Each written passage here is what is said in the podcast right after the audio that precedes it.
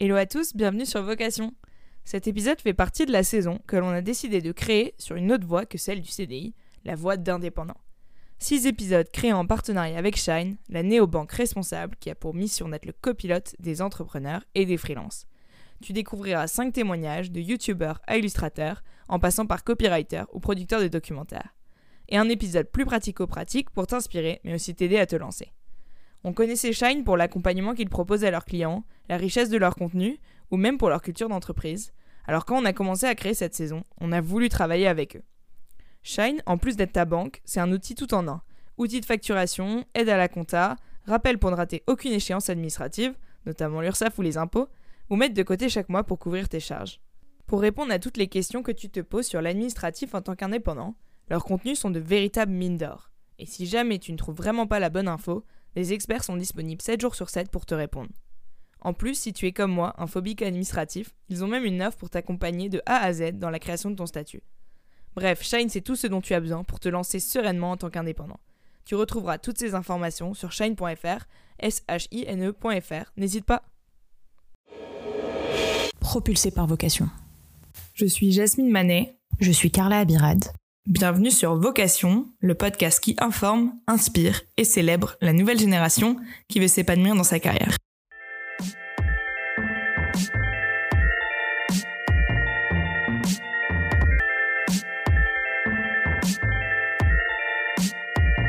Quand je suis parti dans Going Freelance au tout début, jamais j'aurais imaginé que ces rencontres euh, et, euh, et, tout ça allait me lancer non seulement déjà dans une thématique qui allait me plaire euh, sur du moyen long terme et dans, dans, un cercle, dans un milieu, dans un environnement où il y avait tellement de choses à faire et des rencontres géniales que j'allais poursuivre encore.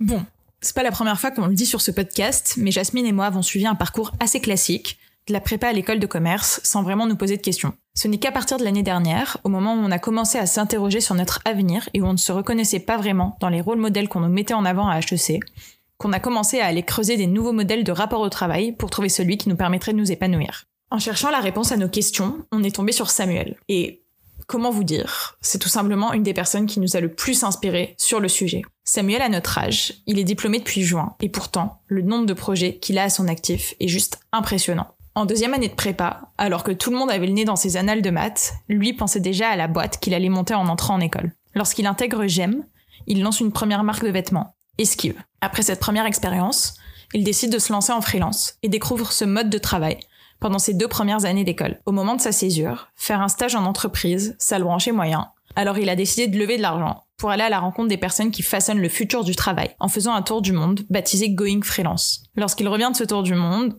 après avoir publié un rapport de 250 pages, il lance sa newsletter, Le billet du futur. Et il décide de s'engager dans la production d'un documentaire appelé Work in Progress, nous avons eu la chance de voir en avant-première et qui est tout simplement passionnant. Aujourd'hui, Samuel nous livre ses apprentissages et sa vision fascinante du futur du travail. Il nous montre que le CDI tel qu'il existait avant est devenu totalement anachronique et que de nouvelles façons de travailler existent, que ce soit en freelance, en cumulant les projets entrepreneuriaux ou en mêlant passion et professionnel. L'objectif de cet épisode, c'est de vous montrer qu'il existe différentes voies, alternatives, et de vous permettre d'oser suivre celle qui vous correspond en vous inspirant des personnes qui innovent et osent challenger les règles de ce à quoi le travail devrait ressembler. Bonne écoute.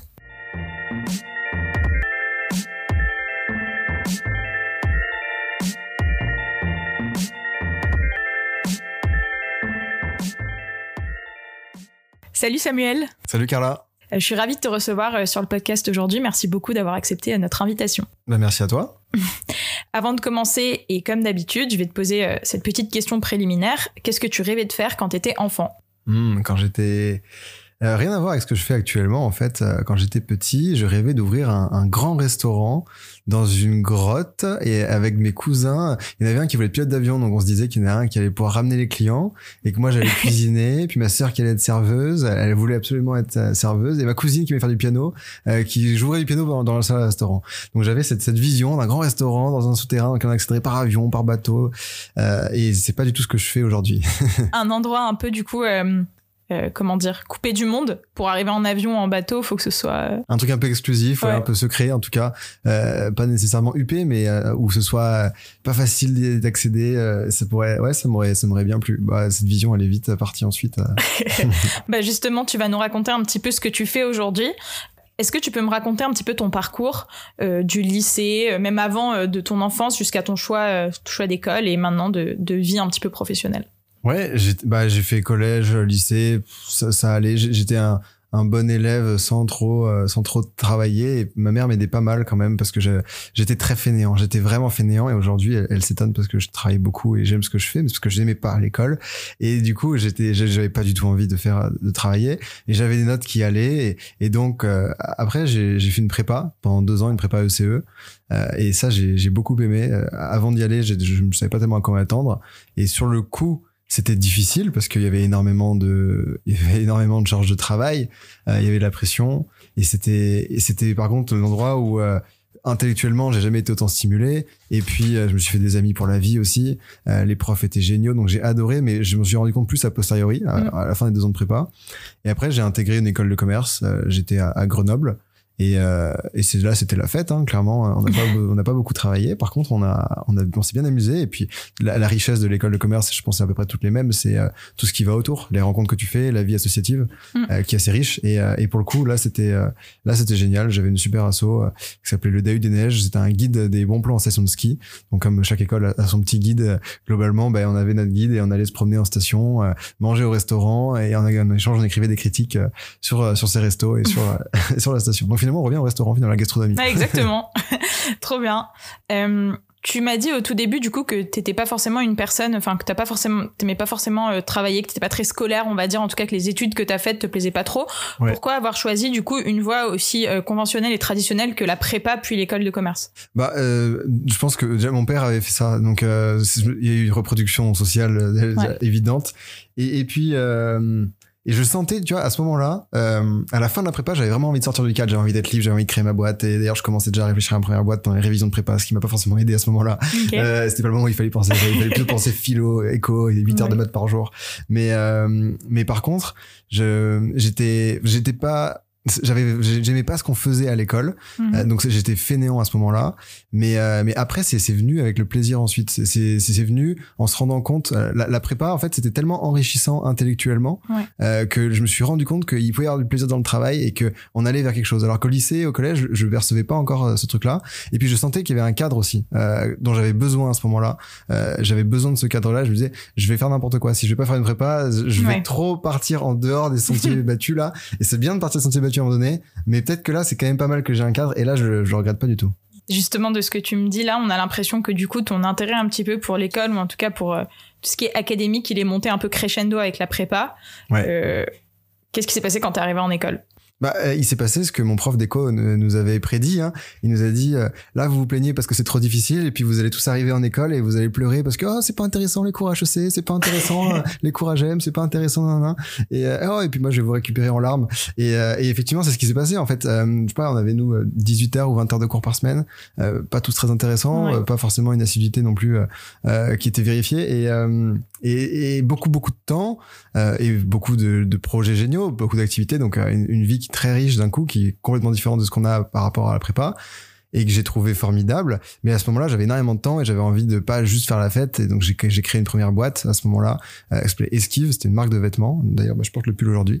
Euh, je me pose pas la question quand je me lève le matin. J'ai tellement de suites et de t-shirts dans mon armoire que je sais ce que je porte comme marque. Mm. Et, et j'ai créé ça avec des potes de prépa qui, eux, étaient dans d'autres écoles. Euh, et, c'est ce qui m'a occupé en fait finalement parce que comme je m'ennuyais en école, euh, ça ça m'a ça m'a occupé à un moment donné. Et puis très vite après ces compétences que j'ai développées en tant que entrepreneur, mais en fait on touchait vraiment à tout hein, avec cette marque. Euh, et ben j'ai commencé à les monétiser en vendant mes compétences sur des missions de freelance. On est beaucoup à faire un petit peu le même constat que celui que tu viens d'évoquer, de se dire bon bah, voilà j'arrive en école et en fait c'est un peu la désillusion. Par contre on est très peu à se bouger autant que tu l'as fait et à tu vois monter des projets, lancer sa boîte aussi rapidement. Qu'est-ce qui selon toi a fait que tu t'es lancé aussi vite euh, sur Esquive par exemple? Toi, je te disais que j'avais besoin d'un cadre pour la prépa. Et après, très vite, j'avais envie d'en sortir au bout des deux ans quand même. Euh, et il y avait l'envie d'entreprendre. On était quand même en prépa énormément sur de la théorie. Donc, t'es très bon en théorie, mais tu connais pas grand-chose en pratique. Et puis, t'as as, l'envie de faire quand même. Mm. Euh, et, et, ayant le temps, ayant des potes qui avaient envie de lancer quelque chose avec moi, on s'est dit que c'était une bonne opportunité. Et, euh, je sais pas si l'école m'a vraiment aidé à ce moment-là. Elle m'a juste donné le, le bon cadre pour le faire. Et je me suis pas posé de questions ensuite. euh, En fait, j'ai l'impression que tu vas étape par étape. Au début, tu te dis bon, j'ai envie de lancer une marque. Alors tu dessines un petit truc euh, sur un bout de papier et ça t'engage pas vraiment à grand chose de dessiner sur un bout de papier à quoi ça pourrait ressembler. Puis tu, te, tu vas faire des recherches internet. Tu vas taper euh, où est-ce qu'on peut produire des pulls, où est-ce qu'on peut produire des t-shirts. Puis tu trouves une usine. Puis tu finis par appeler l'usine. Et puis ah bah tiens, je passe à Montpellier, donc pourquoi pas aller visiter cette usine? Et euh, de fil en aiguille, tu te rends compte des, des micro tâches que t'as fait te font au bout d'une semaine, au bout d'un mois, tu te rends compte que t'es embarqué dans un projet, que là t'es en train de créer une boîte. Euh, et, et donc du jour au lendemain. Euh, un jour, t'en prends conscience, mais ça se fait pas du jour au lendemain. Ça se fait étaler sur plusieurs semaines, sur plusieurs mois. Moi, dans mon cas, j'ai vraiment commencé à y réfléchir pendant les révisions de prépa, donc c'était au mois de mars. Euh, je m'y suis mis un peu plus sérieusement au mois de juillet, août, quand on a été un peu plus tranquille. Et la marque, elle s'est lancée officiellement au mois de novembre, tu vois. Donc il y a eu vraiment quasiment six mois euh, de préparation, de cheminement, et pas de la préparation juste euh, opérationnelle, la préparation même dans la tête, tu vois, le changement d'état d'esprit. Ouais, totalement. Est-ce que tu peux nous raconter justement un petit peu, euh, donc là tu nous as un peu raconté la timeline de l'idée à la sortie, au lancement de la marque, mais est-ce que tu peux un peu nous raconter les succès, les galères et toutes les, tous les apprentissages euh, que tu as pu avoir avec euh, cette première expérience? Bah, il- ouais, il y, en y avait tellement, hein, c'était fou. Hein. Euh, moi, ce que je, ce que je retiens, c'est qu'on s'est beaucoup amusé. Surtout, c'est que on a les, les- quand on faisait des shootings, quand on dessinait les modèles, c'était vraiment marrant. Quand on quand on rencontrait du monde, les, les succès, le plus loin qu'on a été, c'est qu'on avait à la fin quand même une cinquantaine de références. Euh, on avait sponsorisé des athlètes qui étaient au JO à Pyeongchang. Euh, et on avait euh, et on vendait à- on vendait majoritairement en ligne mais on avait quand même une petite dizaine de points de vente qui revendaient un peu partout en France des pop-up stores et c'était cool. C'était euh, et, et- et la vente en ligne donc j'ai appris beaucoup sur la vente en ligne comment est-ce qu'on vendait sur Instagram faire de l'influence marketing et c'était à l'époque de 2016-2017 donc à l'époque l'influence marketing ça commençait tout juste. Ouais. c'est pas ce que c'est aujourd'hui en 2021 et c'était intéressant et par contre après j'ai fait de la vente physique sur des pop-up stores rencontrer des clients et se rendre compte qu'il y en a en un, en un coup d'œil tac ils achètent ils flashent et il y a pas besoin d'arguments. Et d'autres par contre il faut les convaincre l'histoire de la marque il faut discuter une bonne demi-heure avant que avant qu'ils lâchent un billet pour avoir un pull. Du coup euh, du coup j'ai appris énormément sur comment est-ce qu'on vendait un produit en physique et en ligne. Euh, après en termes de galères bah, il y en avait plein. Typiquement, on avait prévu de, de vendre sur euh, en ligne, donc on avait des prix qui étaient. Le but c'était pas gagner de l'argent avec cette marque, donc on n'avait pas fait vraiment de business plan. Et, euh, et donc en fait très vite, quand j'ai commencé à vouloir vendre en magasin, je me suis rendu compte que bah, le magasin il allait prendre sa marge et que du coup j'avais pas anticipé cette histoire, donc il a fallu remonter les prix parce que Ouais. sinon on allait juste perdre de l'argent à chaque fois qu'on vendait un pull et c'était quand même pas le but. Euh, donc et j'étais bien entouré et c'est là où j'ai compris l'importance de bien m'entourer parce que j'ai eu un premier mentor à ce moment-là qui lui avait une marque qui était un alumni de mon école et qui avait une marque euh, de sac à dos. Euh, et, euh, et qui avait fait plein d'autres trucs avant et qui m'a pris sous son aile, qui m'a donné plein de bons conseils, qui m'a fait confiance. Et, et, et depuis toujours du coup de, sur toutes mes activités ensuite que j'ai eues, j'ai toujours eu des mentors parce que ça, ça vaut de l'or ça. Comment tu trouves tes mentors? Comment tu leur demandes de te mentorer? Bah, je pense qu'au début, c'est pas une relation de mentor, c'est une relation euh, de d'amitié ou au, début de réseau, et puis après qui va se tisser de l'amitié, et puis en fait, tu te rends compte a posteriori que c'était un mentor et que t'as beaucoup appris à, à son contact. Mais euh, là, typiquement, la personne qui m'a aidé, on avait un pop-up store, ça me coûtait trop cher d'avoir un, un, un stand complet, euh, donc euh, l'organisateur me dit bah tu peux diviser si tu trouves une marque, mais t'as un jour pour trouver une marque là euh, qui veut bien partager un truc. Du coup, moi, je connaissais personne encore dans l'écosystème marque, mode, tout ça, et, et il fallait pas que ce soit des concurrents non plus, pas des gens qui vendent des pulls, sinon ça pas être bon. Donc je me suis dit, euh, il me faut quelqu'un qui fait un truc un peu similaire, mais qui est la même cible, euh, mais pas pas en même temps concurrent. Et ça s'est fait avec euh, avec Benjamin, qui avait la marque Cuts. Et je, je sais plus comment, j'ai trouvé sur LinkedIn, j'ai tapé alumni, j'ai regardé deux trois listes, j'ai vu ah bah c'est sympa sa marque, j'ai appelé et il était super chaud par l'idée. On on a fait le pop-up store à deux quoi. Il y a plusieurs choses dans ce que tu dis qui me font un peu penser au fait que le moment où on est étudiant, c'est un peu un moment aussi béni pour entreprendre et lancer plein de projets Oui. et tester. Notamment le fait que tu me... Enfin, tu vois, quand on parle, on a l'impression que tu n'avais pas de pression sur ce, sur ce projet-là, qu'il n'y avait pas cette exigence de rentabilité directement ou de gagner sa vie avec ce projet, que c'était plus pour se faire kiffer, pour tester. Pour toi, quels sont les plus gros avantages d'entreprendre quand on est étudiant? Il y en a tellement, j'encourage tout le monde à, à entreprendre. Le, le premier, et on le voit que après, c'est que c'est très complémentaire à la formation théorique qu'on a souvent dans nos études et qu'on apprend énormément en mettant les mains dans le cambouis. Donc c'est euh, c'est ultra formateur à ce moment-là. L'autre avantage, c'est qu'effectivement, bah, t'as pas de pression. Moi, je disais, on ne faisait pas ça pour gagner de l'argent. C'était une erreur, ça. On aurait dû le faire pour gagner de l'argent quand même. Euh, mais euh, mais par contre, le fait de pas se dire, parce que j'étais en études, donc déjà je dépensais un peu. Euh, j'avais mes parents qui m'aidaient. J'ai la chance d'avoir des parents qui me payent mes études. Du coup, euh, j'avais pas de pression. J'ai pas famille à nourrir, j'ai pas Ouais. tant de milliers d'euros à ramener forcément à la fin du mois, j'ai pas de crédit au-dessus de ma tête. Donc c'est beaucoup plus simple que plus tard quand on a euh, une famille à charge peut-être, euh, ou en tout cas une autre configuration dans sa vie personnelle. Et puis euh, le, le, le fait qu'on soit étudiant et qu'on est tout jeune, qu'on a une petite tête de, de mec de 20 ans, euh, fait que les gens ont envie de t'aider. Ouais. Tu vas voir des, des gens qui sont plus âgés que toi euh, ou des profs tout simplement, ils sont dans une démarche d'aide, ce que t'aurais pas forcément si t'étais plus âgé euh, et t'es dans une autre situation où euh, on serait directement dans un rapport euh, commercial. Si tu Mm. me donnes un conseil, tu vas me payer, euh, enfin je vais te payer parce que euh, en tant que consultante, euh, voilà. Et, et ça en tant qu'étudiant, il y avait beaucoup de bienveillance autour de toi. Et puis après, il y a, et- mais ça faut faire attention, il y a beaucoup de projets, enfin de, de, de concours pour gagner de, de l'argent, pour gagner du mentorat, pour gagner de- plein de trucs. Euh, ça peut être bien pour se lancer aussi au départ, ça peut être bien pour euh, rencontrer d'autres personnes qui sont dans le même état d'esprit et de se faire un petit réseau. Euh, mais il faut pas non plus perdre son temps parce que là, on se détourne du business plan, on se détourne de, de son produit et on, on, on passe son temps à faire des concours et on vit pas sur des concours. On pourrait parler pendant des heures de euh, justement, euh, on va dire ton aventure entrepreneuriale, en tout cas cette première aventure quand tu étais étudiant, mais la raison aussi pour laquelle on t'a invité aujourd'hui, c'est pour parler du futur du travail, de ta vision du futur du travail, Euh, et du coup comprendre pourquoi déjà ce sujet-là t'a intéressé et que tu nous racontes un petit peu la genèse du coup de Going Freelance. Eh ben, j'étais donc je te disais, j'ai créé ma marque en première année d'école de commerce et donc je me suis rendu compte que j'avais des compétences que je pouvais monétiser parce que je Mhm. gagnais pas d'argent avec ma marque, donc fallait bien j'en gagne à un moment donné quelque part quand même pour payer les vacances. Mhm. Et, euh, et donc j'ai commencé à, à vendre des missions de freelancing pendant mes, mes années d'études. J'ai fait une vingtaine de missions entre la première et la deuxième année d'école. C'était principalement des missions d'accompagnement sur des sujets de stratégie digitale. Donc ce que j'avais appris avec, comment vendre sur Instagram, les influenceurs, comment créer une stratégie digitale, euh, je, je le ensuite à des clients qui étaient souvent entrepreneurs euh, ou euh, des petites marques de 4-5 personnes max. Et j'ai fait une vingtaine d'émissions comme ça. Après, je, me suis un peu élargi. J'ai fait des business plans, j'ai fait un peu de bizdev aussi, j'ai fait d'autres trucs. J'ai touché un petit peu à tout. Euh, et donc, en, faisant ça, je suis rentré dans le monde du freelancing et j'ai rencontré cet écosystème euh, qui m'a bien plu.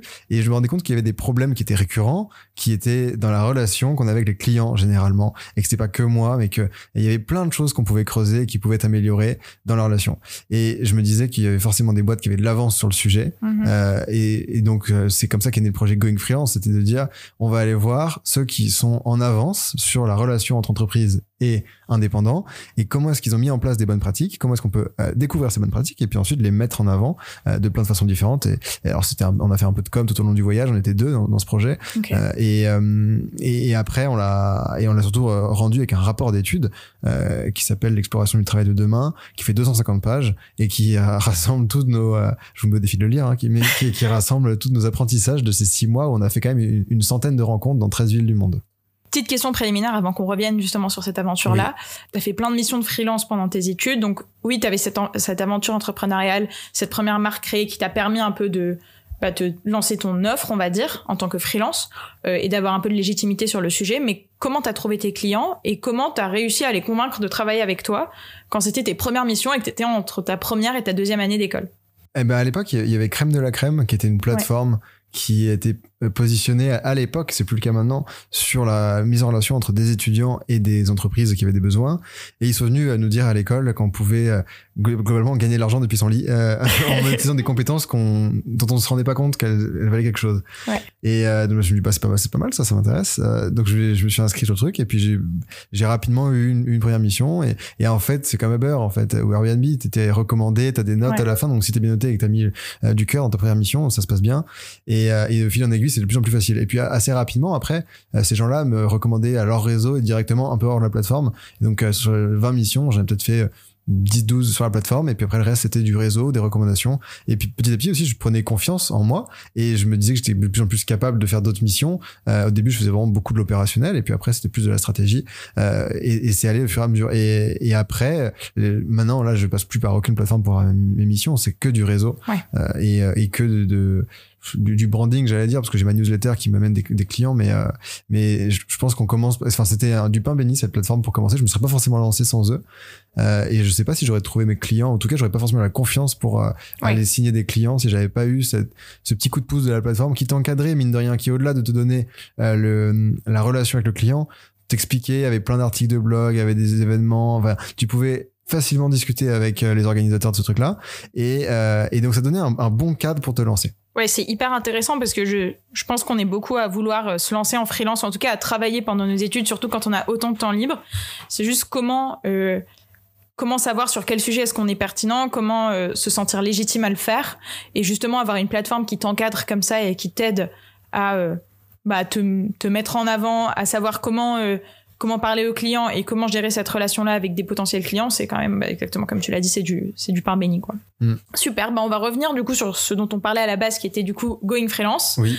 euh, et ton voyage, donc 13 villes euh, pendant 6 mois. Euh, Est-ce que tu pourrais nous raconter un petit peu une rencontre qui t'a marqué et ce que tu as retenu du voyage maintenant que ça fait pas mal de temps que tu es rentré? Ouais, ça, ça, fait. Elles sont toutes uniques. Hein. Il y en a certaines, euh, certaines personnes que j'ai rencontrées avec qui je suis resté en contact, avec qui on est amis et on échange quasiment tous les jours. Euh, et c'est c'est génial. Euh, d'autres avec qui on est devenu, euh, qui sont devenus des clients ensuite, qui m'ont rappelé pour faire d'autres choses. Et puis il y en a certaines euh, que je garde en mémoire. C'est il y en a plein qui m'ont marqué, qui m'ont surpris, où j'ai appris énormément. Mais il y en a une qui me plaît énormément. C'était celle de New York. Euh, on a rencontré John Younger qui est auteur, enfin, qui, a, qui a une carrière dans les RH et qui direction d'entreprise et qui a fait plein de choses dans sa vie.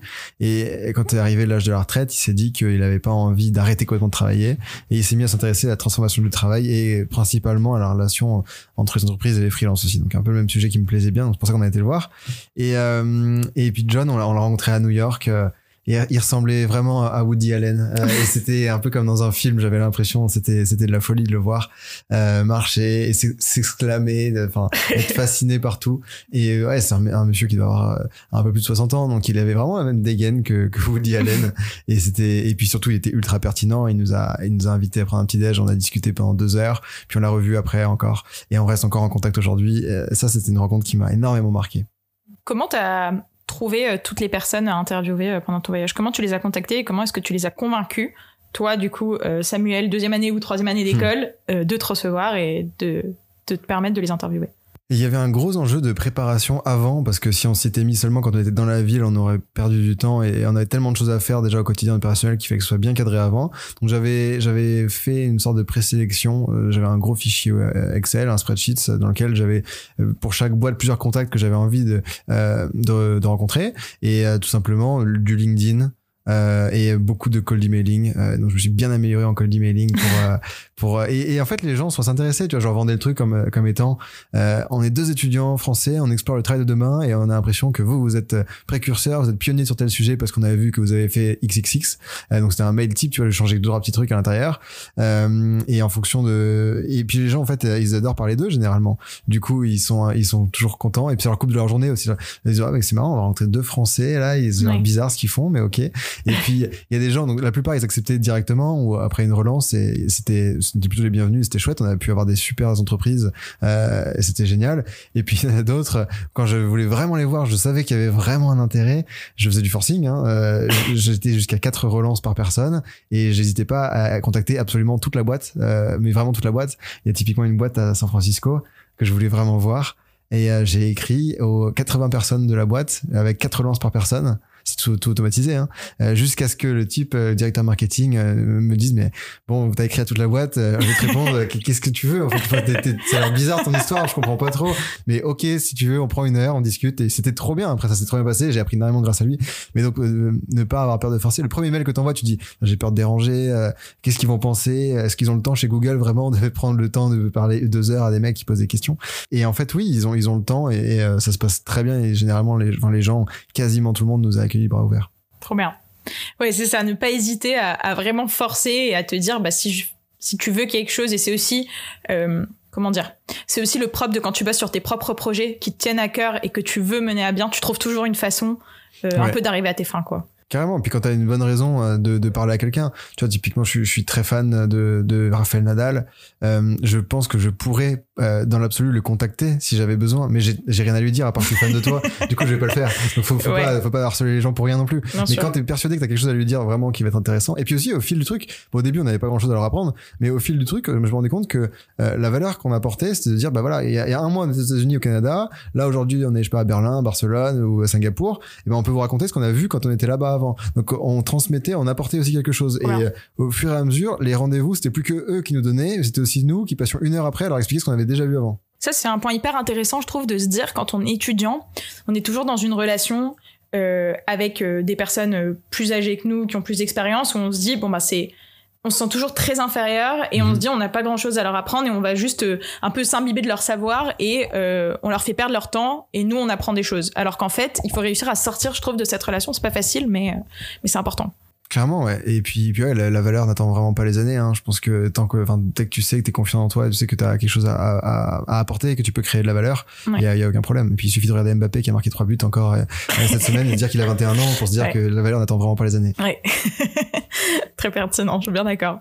Euh, donc du coup, on a, t'arrives en école, tu commences, tu montes ta première boîte, euh, tu commences le freelancing, tu te dis que tu veux explorer ça, tu Ouais. pars euh, pendant six mois avec Going Freelance, tu commences à rencontrer pas mal de monde et là en fait tu poses un petit peu les bases de ce qui va être quand tu rentres aussi, du coup euh, bah, la, la sortie de ta newsletter.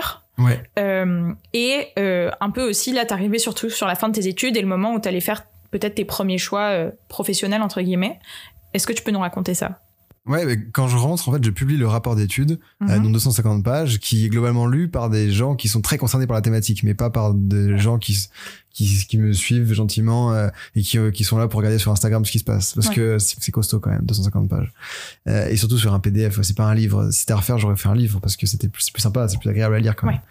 Euh, et, et je rentre et, et très vite, en fait, je suis sollicité pour faire des conférences, pour euh, écrire des articles sur le sujet, pour creuser un des aspects qui était dans le dans le, le rapport et qu'une entreprise a, bien aimé par exemple. Donc je suis invité pour en faire une pour en faire deux et puis je me dis en fait c'est c'est un moyen déjà un de gagner un peu d'argent et puis deux de diffuser ce que j'ai appris euh, que j'ai commencé à le faire de plus en plus et puis euh, et puis à, ce- moment-là du coup je rentre. Il me reste ma dernière année de master à faire. Mhm. euh, et j'ai la chance de faire un master entrepreneur qui me laisse beaucoup beaucoup beaucoup de liberté. Euh, je disais qu'en première deuxième année euh, on contrôlait pas vraiment la, la présence et l'assiduité était euh, euh, en option. Euh, là, pour le coup, c'était un master où globalement on devait donner des conseils à des entreprises euh, et euh, on choisissait pas tellement les boîtes Ok. et c'était c'était pas intéressant comme master. Vraiment, c'était nul. Euh, et, et ce master euh, était pourtant vendu comme étant un truc cool. Euh, et j'avais une relation un peu de schizophrène où j'avais l'impression que la journée je travaillais sur mes propres projets qui étaient euh, cool, qui étaient en freelance. J'avais des missions que je choisissais et, et c'était c'était trop bien. Je m'éclatais. Et puis après, je devais passer du temps sur des trucs que ça m'intéressait pas. C'était pas des boîtes qui me plaisaient. C'était et c'est tout. C'était euh, il fallait absolument pour ta mission de conseil que tu rentres ton SWOT, que tu rentres ton business plan, un truc comme ça. Et ah mais c'est pas comme ça qu'on fait dans la vraie vie en fait de l'entreprise. et, et si en fait à l'école pédagogiquement c'est comme ça qu'on te dit qu'il faut faire. Du coup j'étais j'étais dans une assez bizarre et j'ai fait le minimum du minimum pour valider ce truc là et pour m'éclater et pour passer j'étais quasiment à temps plein vraiment sur déjà les missions en freelance pendant cette dernière année d'école. Et, et, et là, je me suis dit, ben, je vais continuer ça. En fait, le freelancing, ça marche bien pour moi depuis 2-3 ans. Là, il y a, y a c'est des thématiques et des réflexions qui me plaisent bien. Et puis l'étude était vraiment centrée sur les freelances. Et j'avais, euh, au départ, elle était centrée sur les freelances. Mais en fait, en, en rentrant, je me rendais compte que c'était largement élargi. Et c'était plutôt le futur à voir qu'en général. Et une thématique qui est tellement large, qui a tellement de trucs à raconter, qu'on pouvait faire plein d'autres choses. Et il y avait la frustration de ça qui arrivait, euh, enfin, du fait d'avoir rendu un rapport, euh, un livrable de 150 pages qui arrivait. Et je me disais, j'ai envie de faire quelque chose de beaucoup plus ludique pour partager ce que j'ai appris, et donc un documentaire. Et j'ai commencé à bosser dessus quasiment euh, deux trois mois après la- rentrée. Donc tu vois, c'était euh, en novembre-décembre 2019 euh, pour euh, pour vraiment être m'y mettre sérieusement en 2020. Mais ça commençait déjà à germer, et, et en fait c'était la suite logique du coup de Going Freelance. Mais quand je suis parti dans Go- Going Freelance au tout début, jamais j'aurais imaginé que ces rencontres euh, et, euh, et tout ça allait me lancer non seulement déjà dans une thématique qui allait me plaire euh, sur du moyen long terme et dans, dans un cercle, dans un milieu, dans un environnement où il y avait tellement de choses à faire et des rencontres géniales euh, que j'allais poursuivre encore. Pour moi, c'était vraiment un truc de césure parce que j'avais pas envie de faire de stage et il fallait que je trouve autre chose à faire. Et donc ce projet me permettait de voyager, de rencontrer du monde sympa et, et de m'amuser quoi. Ouais. Alors que finalement, en fait, ça t'a permis de vraiment construire, alors je sais pas si on peut utiliser le mot métier, mais en tout cas ton parcours professionnel et ton travail aujourd'hui, parce que tout gravite autour de ça Ouais. euh, aujourd'hui. Euh, et justement, donc du coup, tu nous dis que tu voulais continuer le freelance full-time, mais tu bosses quand même pas mal du coup sur tes projets euh, perso aussi à côté. Comment aujourd'hui un peu se répartit ton temps? Bah, là, ça fait quasiment un an euh, que je suis à 100% sur le documentaire. Ok. Et il y, a- y a 10% ou 20% en plus que je prends je ne sais pas trop quand pour des missions. Ok. Et, et c'est des missions plutôt one shot, tu vois. Je fais, je fais beaucoup moins de conseils maintenant. Je fais surtout des conférences euh, et euh, et c'est des trucs qui, enfin, ça, ça, ça se prépare un petit peu, mais c'est surtout il faut être, faut être là au moment précis. Et après c'est bon. Euh, donc en ce moment très peu de projets, enfin très peu de missions, euh, projets clients et beaucoup beaucoup de temps perso. Mm. Et là je vais un peu rééquilibrer maintenant que ça se calme. Euh, mais j'ai pas vraiment de, de semaine type, de journée type, de, de rythme. Euh, je prends un petit peu tout au fur et à mesure, et puis euh, je traite, je priorise en fonction de ce qui est vraiment urgent. Mm.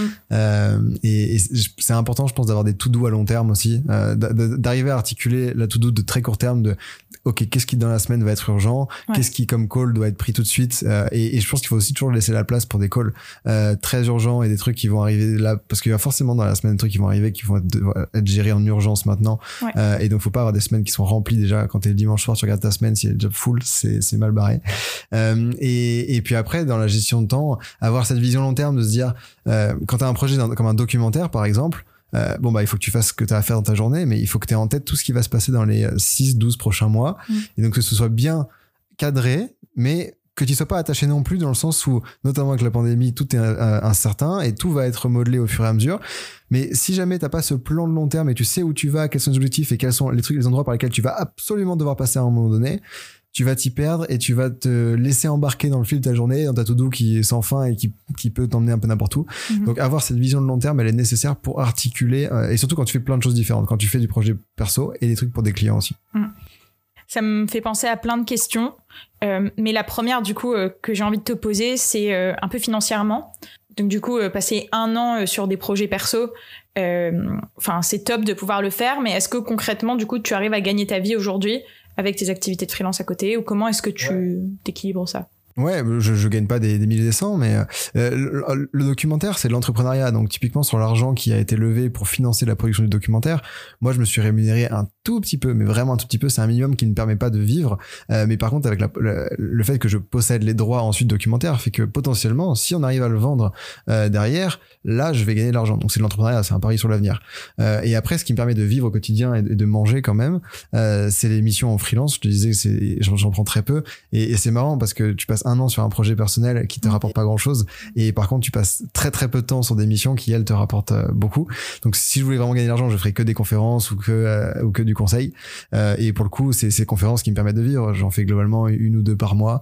Et, euh, et ça suffit, ça suffit largement pour vivre. C'est du one shot, mais euh, mais mais ça, ça, en fait, ça permet de payer les projets ensuite à côté. Ouais, c'est en fait c'est le fait d'avoir ce personal branding, d'avoir créé tout ça euh, sur une thématique bien précise qui t'intéresse, te permet aujourd'hui d'avoir à la fois potentiellement des revenus, euh, par exemple si euh, avec les droits du documentaire potentiellement des revenus qui rentrent, enfin comme étant un pari sur l'avenir, mais aussi de monétiser ton savoir ouais. euh, pendant des conférences et ce genre et des Ouais, c'est ça. C'est ouais, exactement des conférences. Et puis avant, j'écrivais beaucoup aussi. Euh, donc j'avais des revenus qui étaient à l'écriture, mais ça c'est plus chronophage et c'est des engagements qui sont peut-être un peu plus de moyen long terme. Et, euh, et pour le coup, ça c'était assez difficile de faire des engagements pendant cette année en tout cas, de m'engager sur X articles que je vais pouvoir euh, écrire par mois. Ça c'était compliqué parce que la charge de travail était trop intense. Par contre, du one shot, dire on fait une conférence à tel jour, ça va. Ouais. On peut le faire. ouais. Bah justement, du coup, on va revenir sur cette aventure qui t'a pris beaucoup de temps depuis euh, demi, fin 2019. Ouais. Euh, le documentaire, du coup, Work in Progress. Je suis très euh, curieuse de savoir déjà comment est-ce qu'on lance un documentaire? Bah, j'avais écrit au tout départ, j'avais l'idée de le faire, donc j'ai écrit un scénario pour commencer. C'était globalement un article de 20 pages. Et euh, ça, ça, ressemblait à ça. Et, je, et ne connaissant pas grand chose à l'audiovisuel, n'ayant pas de contact euh, du tout dans le milieu, j'ai commencé bah, innocemment à contacter des, des, plateformes, des diffuseurs, en leur pré présentant mon idée. Et puis j'ai rencontré des, personnes qui comprenaient pas bien ce que je leur voulais. Ils disaient mais qu'est-ce qu'il fait ce type? Il fait une école de commerce, il est même pas encore diplômé. Et, il veut déjà écrire un documentaire alors qu'il est pas en école de cinéma, ça ressemble pas à grand chose son truc. Donc euh, et, et, en fait j'ai rencontré quelqu'un, un réal qui m'a fait gagner du temps, qui m'a qui, qui était très et qui a compris le projet, qui m'a dit, mais c'est top ce que tu vas faire, mais si tu vas voir globalement des grands diffuseurs, ils vont prendre ton idée, ils vont la faire à leur sauce parce qu'ils n'ont pas besoin de toi, tu n'auras pas beaucoup de valeur ajoutée et, et ça ne ressemblera pas à ce que tu as envie de faire du tout. Euh, ça va être compliqué si tu vas dans les voies traditionnelles. Par contre, de ce que j'ai compris, tu as déjà réussi à faire ton tour du monde, tu as déjà réussi à te faire financer cette histoire. Du coup, tu devrais pouvoir euh, arriver à, créer de l'engouement autour de ton projet par des professionnels et, euh, et du coup, fais-le plutôt à ta sauce, produis-le de ton côté. Et, et ça m'a bien plu cette notion de rebelle et qui est assez proche de, l'économie des créateurs en général, de dire on peut créer n'importe quoi, il suffit de bien s'entourer. Donc effectivement, je sais pas tenir une caméra, donc je vais avoir besoin de trouver une boîte de prod qui va pouvoir elle-même réaliser, mais je peux produire moi-même le documentaire sans problème. Donc il faut il faut lever des fonds, mais et puis au-delà de lever des fonds, euh, c'est tout un écosystème qu'il faut activer. Du coup, je me suis rapproché de partenaires, d'entreprises qui sont euh, impliquées dans cette thématique du future of work, chacune à leur façon, dans leurs produits, dans leur vision, dans leur fonctionnement au quotidien, dans leurs engagements. Donc, il y a six entreprises partenaires euh, qui ont permis à la fois de financer le documentaire, mais surtout tout ce qui tout ce qui va autour. On a construit plein de formats euh, autour du documentaire. On a des, des hors-séries. On a fait aussi un séminaire tous ensemble pendant deux jours. Euh, on va avoir des événements un peu partout. Et puis c'était pas des partenaires euh, à qui on signe au début. Euh, ils envoient un chèque et on fait une photo à la fin. Et il n'y a pas d'interaction au milieu. C'est des gens avec qui on été en contact quasiment toutes les semaines euh, depuis euh, depuis le mois de juillet, tu vois, jusqu'à maintenant. Et ça va encore continuer. Avec qui on tisse des relations de long terme. Euh, et, et, ça j'aime bien parce que du coup on n'apporte pas juste la réflexion dans le documentaire voilà c'est un 55 minutes mais tout ce qui va autour et comment concrètement cette vision qui est présentée dans le documentaire elle est appliquée et elle est vécue dans des entreprises qu'on connaît tous. Euh, et, ça, enrichit à mon avis le projet qui fait que c'est pas juste un documentaire. Le documentaire c'est le produit d'appel. Et après il y a plein de trucs autour. Hyper intéressant. Euh, justement donc maintenant que tu es revenu de du tournage que la production est, terminée euh, et que le documentaire est, est finalisé si on fait le point, c'est quoi aujourd'hui ta conclusion un peu sur le futur du travail? Très large hein, comme question.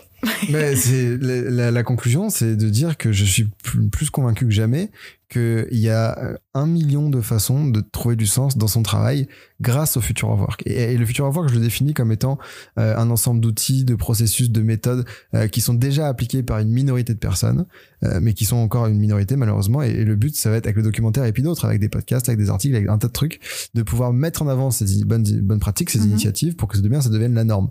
Donc typiquement, euh, le télétravail avant la pandémie, il y a 10 ans, c'était du Future of Work. Et même depuis 2015, 2000, depuis 5-6 ans, c'est plus le Future of Work parce que c'est bien ancré dans nos pratiques. Euh, il y a plein de sujets comme ça qu'on peut aller creuser, qui sont le Future of Work.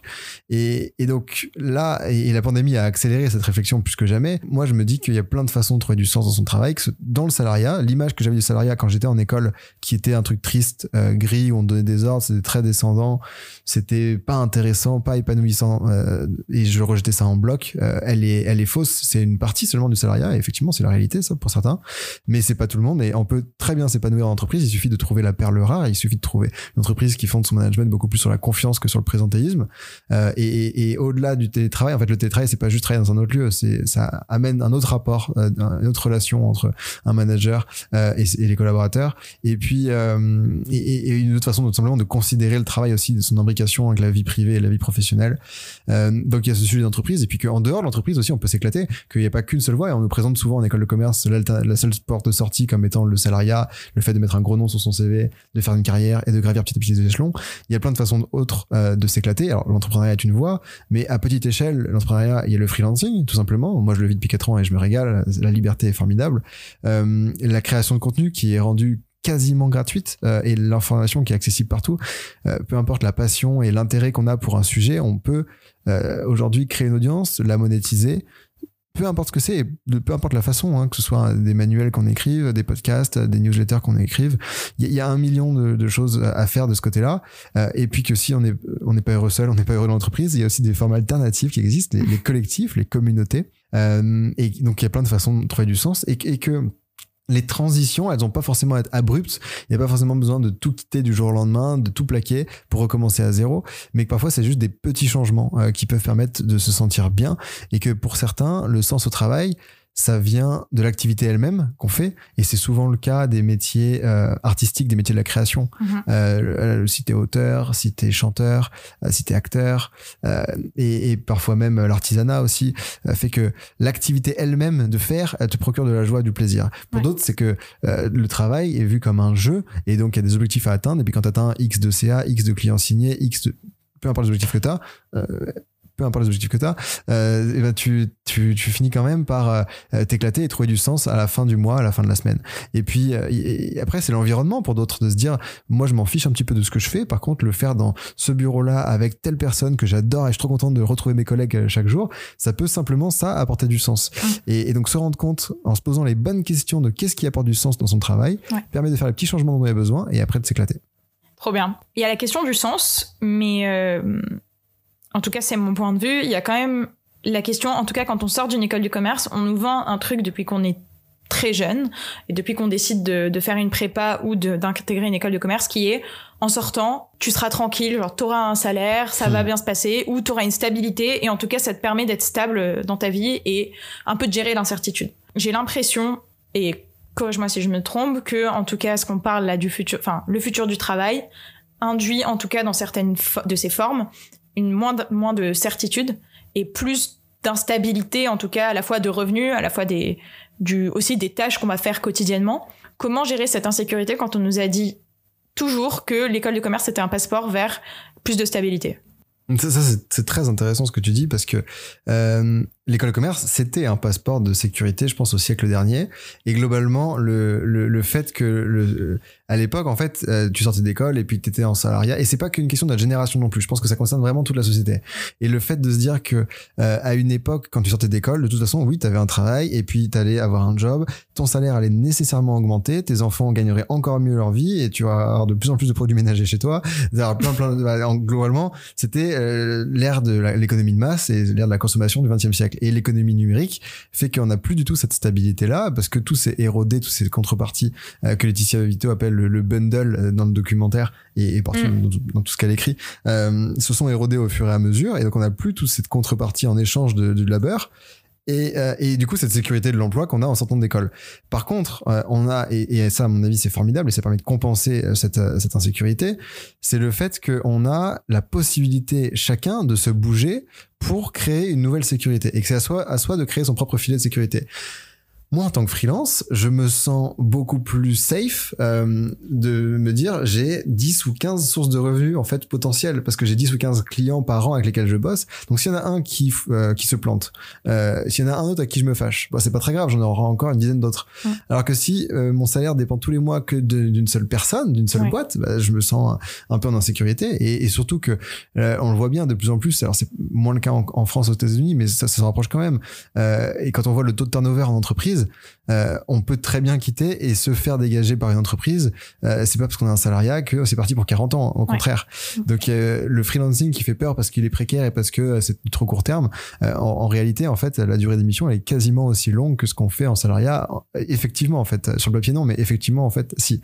Donc on peut recréer cette, cette sécurité là et, et on a tous les outils. C'était pas forcément le cas au siècle dernier pour se lancer, pour créer sa légitimité. On voit des personnes qui émergent sur les réseaux sociaux, peu importe dans leur euh, la thématique dans laquelle elles sont, mais que ce soit sur Instagram, sur TikTok, sur euh, Substack, sur euh, Podia, on peut en 2-3 mois se constituer une audience et gagner très très bien sa vie euh, grâce à une passion qu'on a en écrivant sur un sujet qui nous plaît.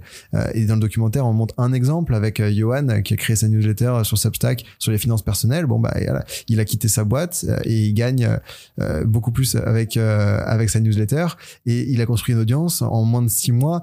c'est l'équivalent de plus de 100 000 euros de chiffre d'affaires. Donc c'est c'est énorme. Ouais, c'est énorme. Ouais, en fait, c'est un peu transférer la responsabilité euh, de cette stabilité, on va dire, euh, de revenus et d'emploi euh, de l'entreprise à juste soi-même et à un peu être beaucoup plus proactif en tout cas dans cette cette recherche de enfin cette stabilité quoi. Ouais, on est acteur de sa réussite, mais en même temps, je pense que c'est pas une évolution qui est qui est néfaste hein, en soi de se dire que c'est pas parce que tu as fait telle école et t'as tel statut que tu vas être embauché. Et c'est plutôt bien d'ailleurs parce qu'on va t'embaucher pour ce que tu es vraiment, mm. pour tes compétences, pour ta personnalité, pour ce que tu apportes. Et c'est même pas que tu as réussi à, à être diplômé de l'école.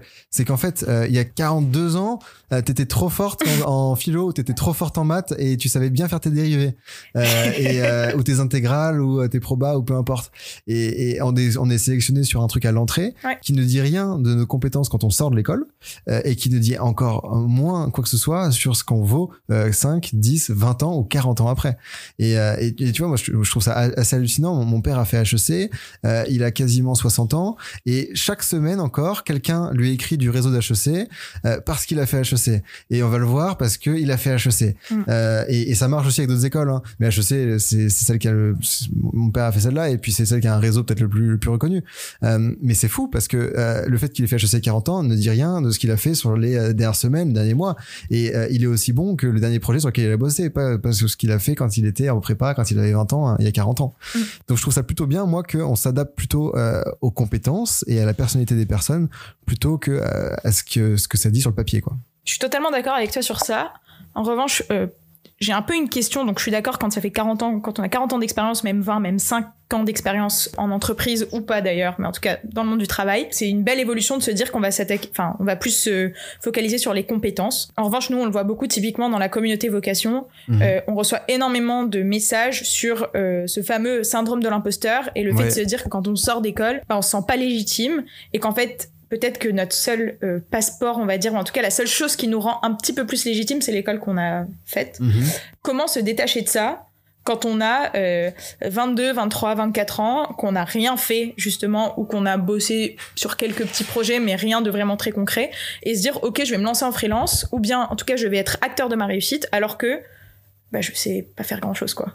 Bah, je pense qu'il faut se rendre compte que effectivement c'est difficile en école de commerce parce qu'on est un peu bon sur tout mais pas vraiment spécialisé Ouais. dans quoi que ce soit. Et donc c'est le syndrome de l'école de commerce de se dire je sais rien faire, syndrome de l'imposteur. Euh, en, fa- en fait, on, on peut être euh, expert d'un d'un domaine plus, plus que d'une technique. Même si je suis pas exceptionnel en finance, je connais peut-être bien moi la tech ou le VC particulièrement. Et donc euh, ça c'est aussi une forme de spécialisation.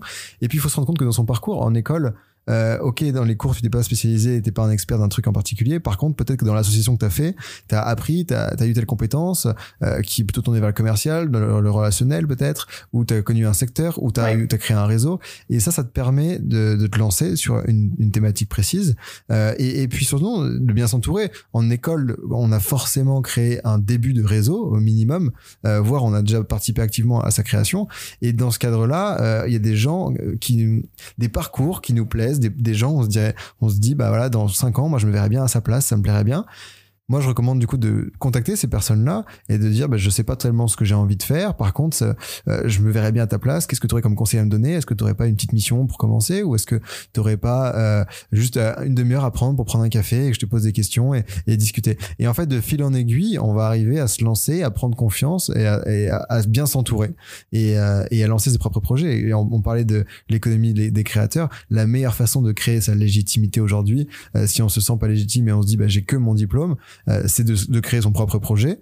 Donc choisir ce qui va nous plaire, le monter et, euh, monter un MVP, un truc en disant voilà j'investis 10 euros, 20 euros maximum et euh, je, je crée un petit truc. Ça va un me montrer que j'ai des compétences potentiellement attirer du monde autour parce que ça va être une bonne idée Mm. Euh, et après bah, ça peut te lancer ça peut devenir une boîte ça peut devenir juste un échec euh, en tant que produit mais ça peut te faire grandir et apprendre énormément euh, et, et mettre le pied à l'étrier en tout cas T'as beaucoup répété pendant les, les 45 dernières minutes la question de bien s'entourer, d'avoir un réseau, de parler, enfin en tout cas de rencontrer des personnes qui sont passées par là, qui ont peut-être un petit peu plus d'expérience.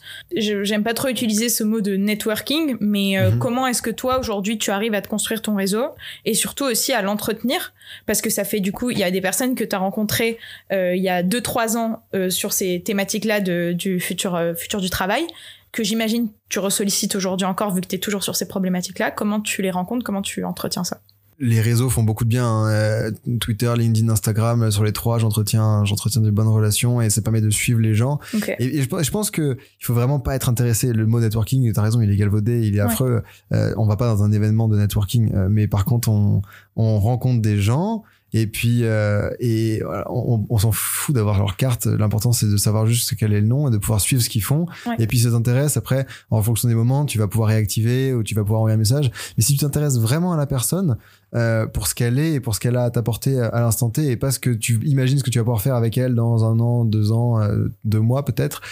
C'est là où tu construis le vrai réseau, où tu construis des relations d'amitié. Euh, et moi, je, je crois vraiment qu'il n'y a pas vraiment de lien, de, de frontière entre personnel et professionnel. Je suis le même. euh, euh, Il y, a, il y a une frontière entre public et intime, mais je suis le même dans ma vie euh, pro que dans ma vie perso. Et, et donc les gens avec qui je discute, et c'est marrant d'ailleurs, on le voit de plus en plus, ils me suivent sur Instagram aussi, ou ils me suivent sur des réseaux qui sont pas professionnels au départ, Ouais. qui commençaient, on commence sur LinkedIn et puis après on, on échange par SMS, par WhatsApp, par. euh, Ouais.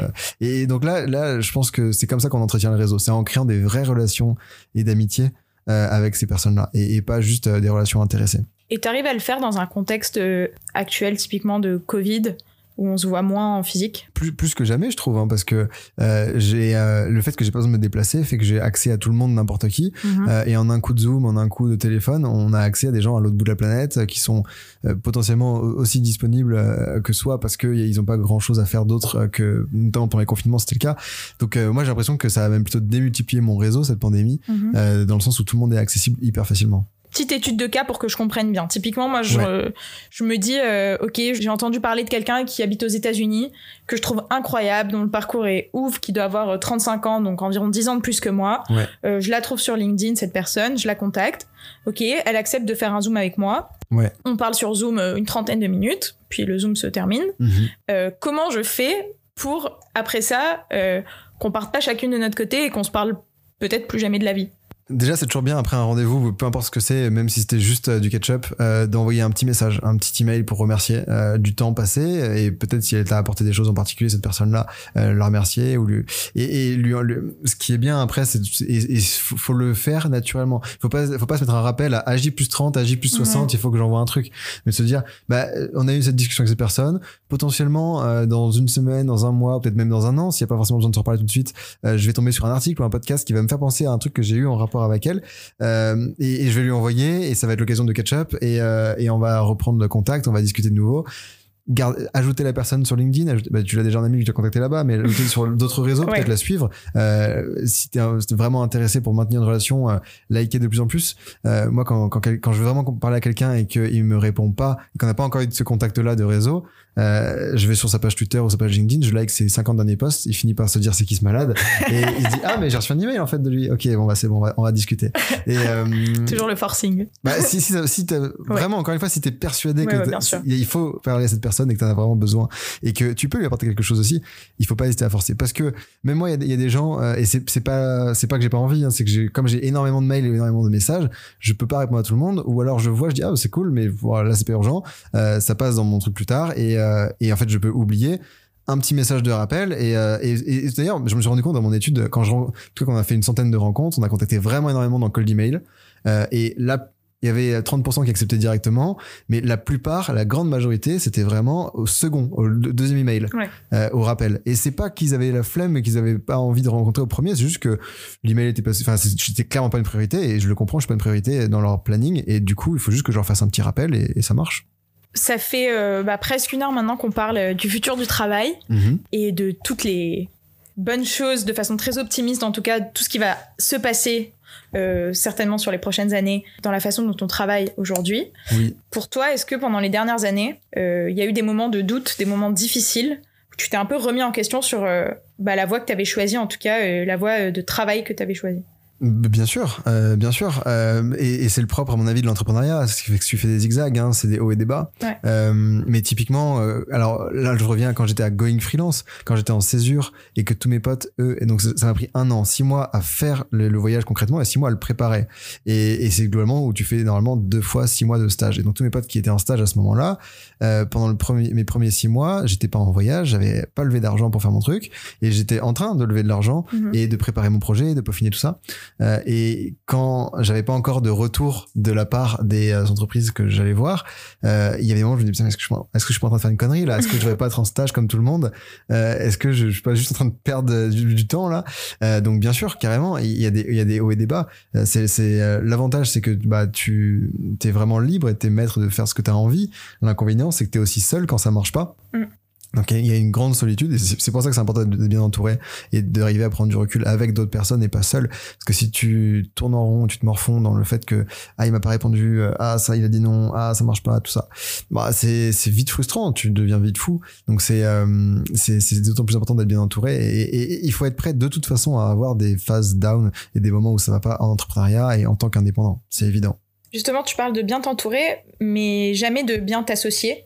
Euh, Mm. Aujourd'hui, euh, du coup, t'es freelance. Ouais. Euh, tu fais beaucoup de missions, du coup, j'imagine seul, et beaucoup de projets que tu délivres tout seul. Ouais. Euh, pourquoi euh, ne pas t'associer? Alors, euh, de mémoire, du coup, à part sur Going Freelance, t'as jamais été associé à quelqu'un à un projet? Bah, ma boîte, si on était trois, euh, Esquive, on était vrai, trois. pardon. on était, j'en étais avec deux potes. Si, si, c'était très cool. Hein. Mm. Euh, non, mais t'as raison, c'est vrai que j'ai tendance à bosser très seul en ce moment. Euh, j'aime bien déjà, ça, ça me plaît bien. Et puis l'activité que je fais, tu vas faire des conférences, ça se fait bien, so- ça se fait bien solo. Écrire aussi, ça se fait bien solo.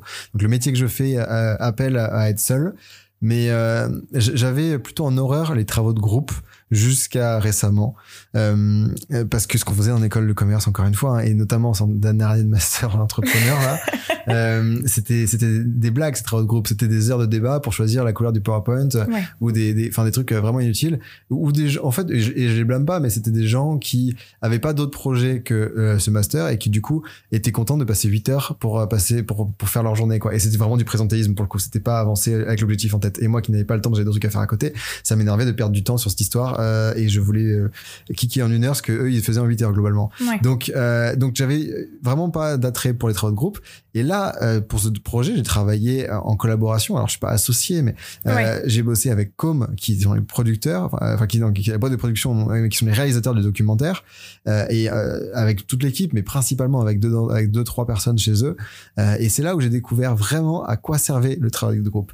Le moment où tu sens que t'es bien meilleur parce que t'es entouré, t'as des meilleures idées parce qu'ils te disent quelque chose et eux ont des meilleures idées parce que tu leur dis quelque chose. Et il y a il y a vraiment quelque chose qui se passe quand t'es en groupe. Euh, et à distance aussi ça marche. Mais mais de dire que tu avances beaucoup plus, euh, beaucoup, tu vas beaucoup plus loin dans la réflexion et tu vas beaucoup plus vite, tu es beaucoup plus euh, efficace quand tu es en groupe avec les bonnes personnes du coup. Euh, et donc là, je, du coup, je suis pas fermé à l'idée de m'associer un jour ou de bosser au sein d'une entreprise, pas du tout. Juste, faut trouver les bonnes personnes, faut trouver le bon moment et il faut que l'activité s'y prête aussi. Les conférences, je, resterai à mon avis seul sur le projet, l'écriture aussi. Mais à l'avenir, créer une boîte avec d'autres personnes avec, grand plaisir. Faut, faut juste trouver les bonnes personnes. Ouais, ouais, totalement. Si c'était à refaire, je me rends compte quand même que t'es pas mal critique sur certaines choses, notamment dans ton parcours académique. Est-ce qu'il y a des choses euh, que tu ferais différemment? Ah, moi, je ferais l'école, hein, parce que eh, eh, même si je la critique beaucoup, je me suis bien amusé, hein, on a bien rigolé, euh, et j'ai appris énormément. Dans, alors, j'ai pas appris beaucoup sur le plan académique, mais par contre, j'ai appris énormément dans tout ce qui allait autour. Je suis très reconnaissant pour, euh, envers mon école pour tout ce qu'ils m'ont laissé faire. Ils m'ont laissé ne pas faire de stage et faire mes propres projets. Ça, c'est assez incroyable. Ils m'ont hein. donné beaucoup de temps, euh, et, et c'était un cadre globalement quand même qui m'a aidé. Donc, j'en suis très reconnaissant pour ça. Il, il faut, faut le reconnaître. Et, mais je referai cette école parce qu'on s'est bien amusé et parce que je pense que je j'aurais pas eu le temps de faire tout ça si jamais j'avais fait d'autres études qui étaient peut-être plus prenantes aussi.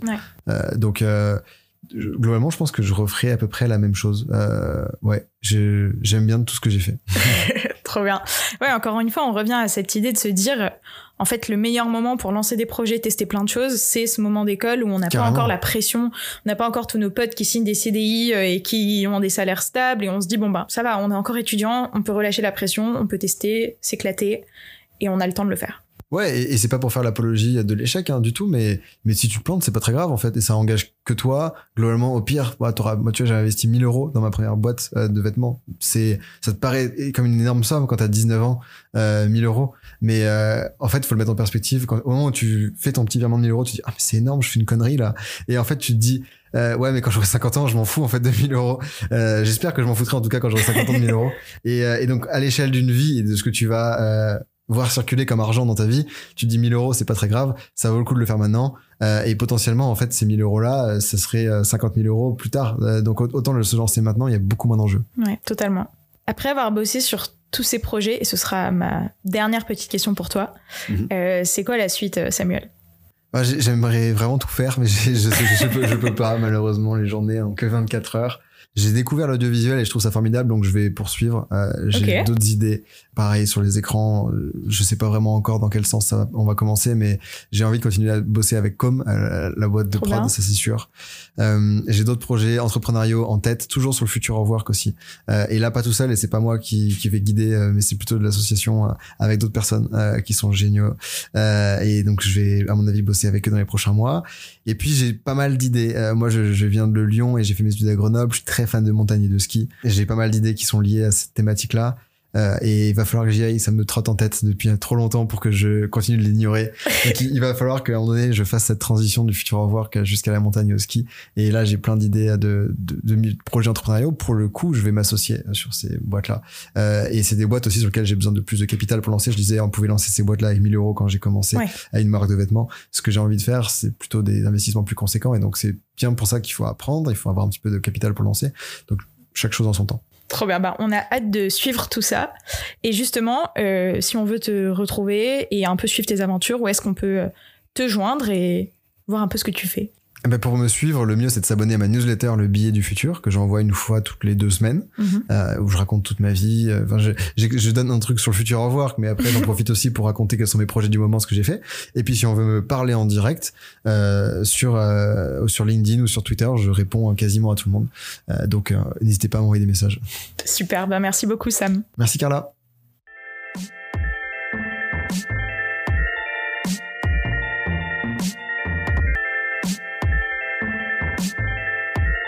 Vous venez d'écouter Vocation, le podcast qui informe, inspire et célèbre la nouvelle génération qui veut s'épanouir dans sa carrière. Je suis Carla Abirad et tous les dimanches à 18h, avec Jasmine Manet, nous sortons un nouvel épisode. Vous pouvez vous abonner sur toutes les plateformes de podcast, nous laisser plein de petites étoiles et surtout, parlez-en autour de vous. C'est ce qui nous aide le plus à se faire connaître. Pour aller plus loin, tous les mardis dans notre newsletter, Jasmine et moi écrivons sur un sujet du monde professionnel et on essaie de faire de cet email un des meilleurs que vous recevez chaque semaine. En prime, on rajoute des ressources, inspirations et offres pour vous aider à construire votre carrière. Last but not least, rendez-vous sur Instagram pour rejoindre la communauté. At vocation.co, c'est là qu'on est les plus actifs. À la semaine prochaine!